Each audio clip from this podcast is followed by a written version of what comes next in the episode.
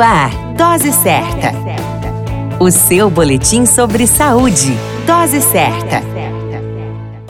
Olá, eu sou Júlio Cazé, médico de família e comunidade. Esse é o Dose Certa, seu boletim diário de notícias. O tema de hoje é lúpus eritematoso sistêmico, tratamento. Referências: Manual MSD. Uma doença debilitante considerada multissintomática, o lúpus afeta várias regiões do corpo, atacando estruturas e sistemas importantes e levando o indivíduo ao adoecimento. O tratamento envolve uma série de medidas que conseguem amenizar os sintomas. Com relação à pele, o uso de protetor solar deve ser usado devido à sensibilidade de exposição ao sol, além de pomadas à base de corticoides para lesões que o médico julgar necessário o uso. Com relação às dores, o uso de medicamentos para dor e anti-inflamatórios podem ser necessários. Convém lembrar que esses medicamentos usados sem controle podem afetar gravemente a saúde. Podem ser úteis medicamentos que façam o controle do sistema imunológico e evitar que a doença ataque os tecidos do corpo. Em pacientes gravemente adoecidos nos rins, pode ser necessário o transplante renal. Uma consulta com um médico especialista na doença pode auxiliar a pessoa a voltar a ter uma vida normal. Vale sempre consideração que o lúpus não tem cura, mas o indivíduo pode conviver normalmente com a doença. A qualquer momento retornamos com mais informações. Esse é o Dose Certa, seu boletim diário de notícias. Eu sou Júlio Cazé, médico de família e comunidade.